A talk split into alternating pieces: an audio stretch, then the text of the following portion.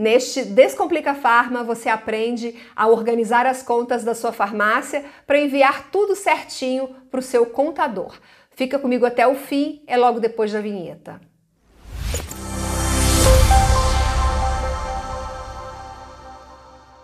Olá, eu sou Viviane e você está no canal da Farma Contábil. Aqui você encontra conteúdo que descomplica o dia a dia da sua farmácia, da sua drogaria.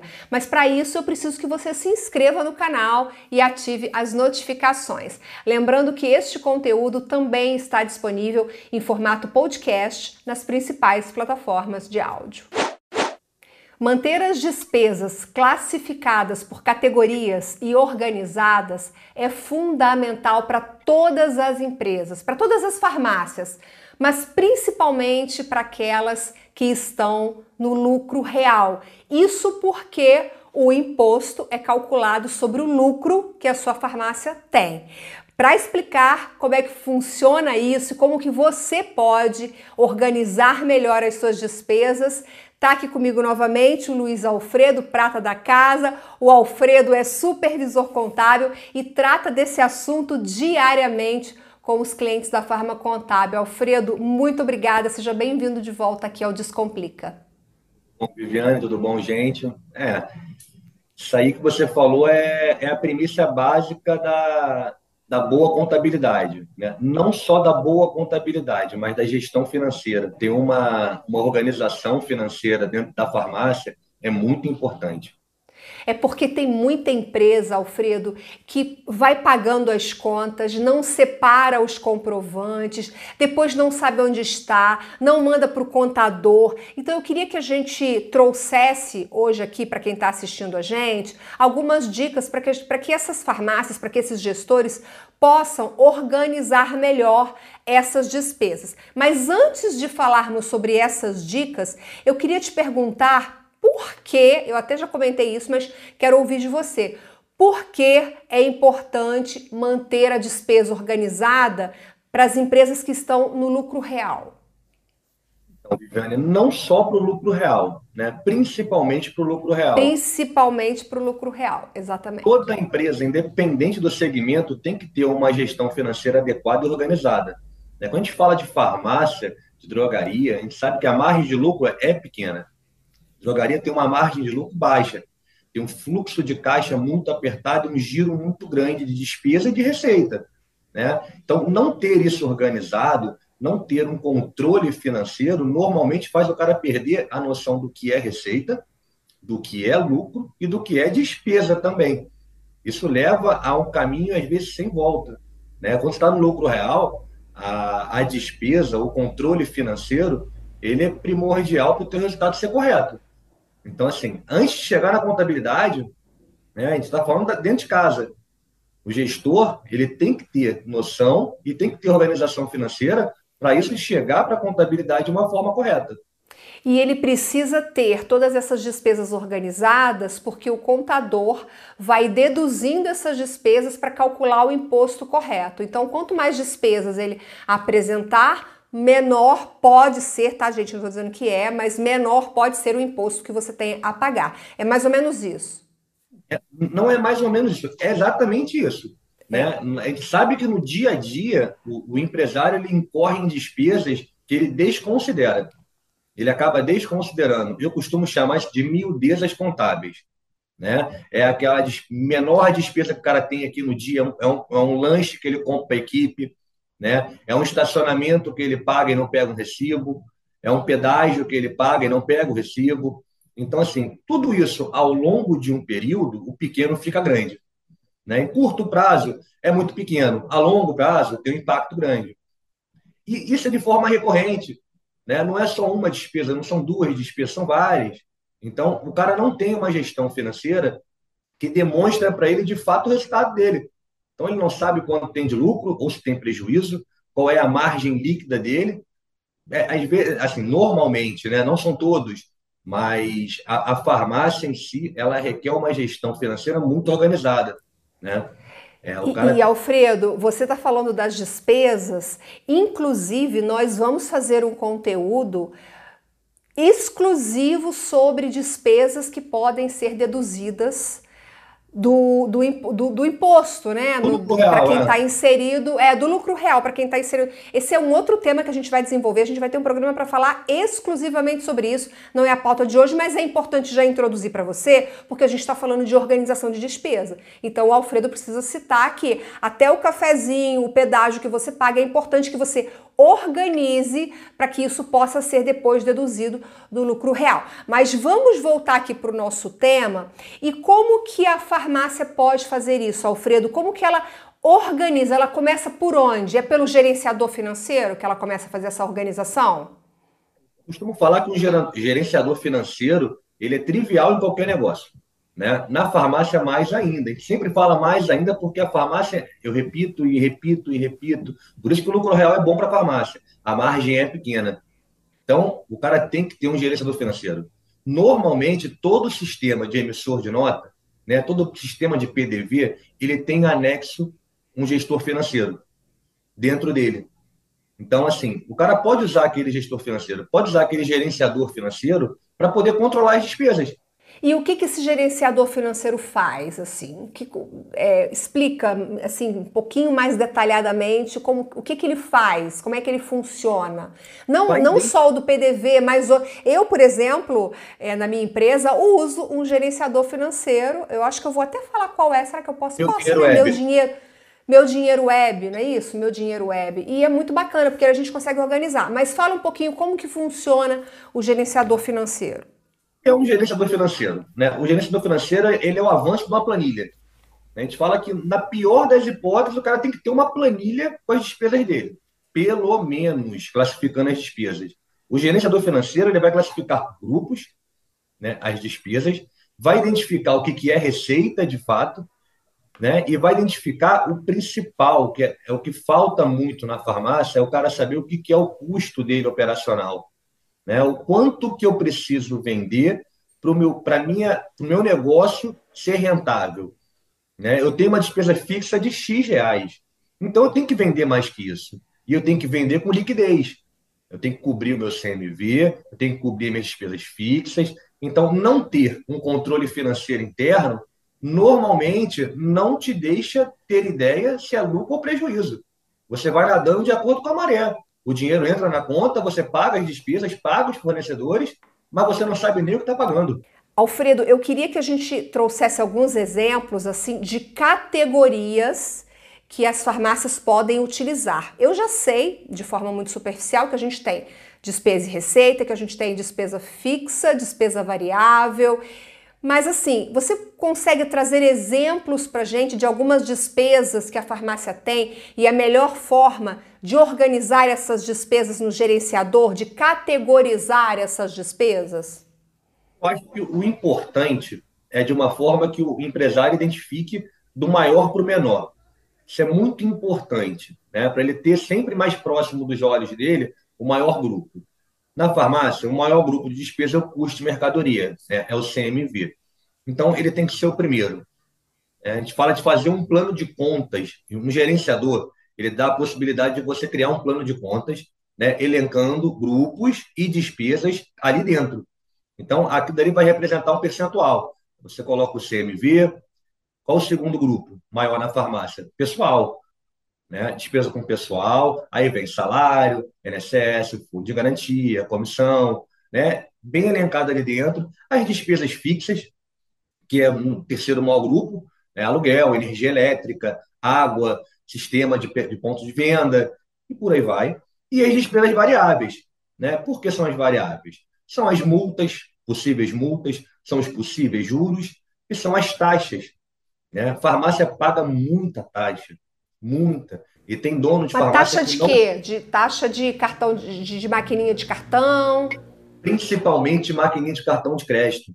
Principalmente. Cartão de meio magnético, no todo. Né? Porque débito tem, tem, tem percentual, crédito tem um percentual. A gente sabe que isso representa uma grande parte da venda da farmácia. Às vezes, mais da metade é em meio magnético. Então, toda essa venda é taxada. E ela é variável. E muitas das vezes o cara não tem uma conciliação disso. Né? Já teve casos de estar tá pagando antecipação sem utilizar antecipação, né? porque você vende hoje para receber uma data. Então, quando você antecipa aquele valor uma vez, a, a, a, própria gestora ela coloca aquilo ali como antecipação automática. Então, toda a receita que entra, entra como antecipada. Então, você ter um controle disso te leva a saber se você está tendo uma venda rentável ou não. Tá aí, a gente já fez conteúdo aqui no Descomplica sobre conciliação bancária, tá nesse link aqui que eu coloquei para você. A gente explica, te mostra inclusive que você pode estar perdendo muito dinheiro quando não faz a conciliação bancária, porque não acompanha o que entra na conta. E aí, Alfredo, a gente está falando então das categorias, né? Despesas fixas, variáveis. Dentro, da, dentro das despesas fixas, a gente pode, o empresário pode ainda criar essas, essas subcategorias. Dentro das variáveis, ele pode. Existe assim, existem algumas categorias e subcategorias universais, digamos assim, que é igual para pessoal. É basicamente isso, né? É pessoal, impostos. Eu não falei de impostos porque o imposto quem vai levar isso para vocês somos nós. Né? Então, quando apresentar uma DRE, algo do tipo, fica muito mais fácil para o cara entender. Agora, as despesas que ele tem ali na mão dele é CMV, o custo da mercadoria, são as despesas pessoal. Aí ali dentro, tudo que for de pessoal, tudo, tudo, vale transporte, vale refeição, é, plano de saúde, mas fixas, tudo que for fixo, telefone, internet, aluguel, você coloca tudo ali dentro. Então, aquele subgrupo, aquele grupo tem vários subgrupos que totalizam então, assim, você sabe que da, da tua venda líquida de 300 mil reais, né, o teu percentual fixo não pode passar de 10. Você cria, cria algumas metas né, para ter um gerenciamento financeiro bom. Então, assim, fica muito mais fácil trabalhar pro gestor.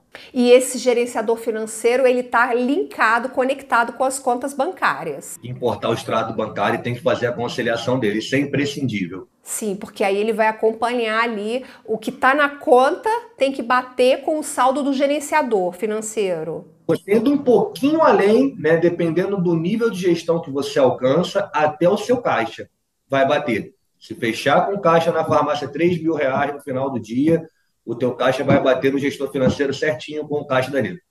E Alfredo, essas despesas precisam ser enviadas para o contador todos os meses, todo fim de mês.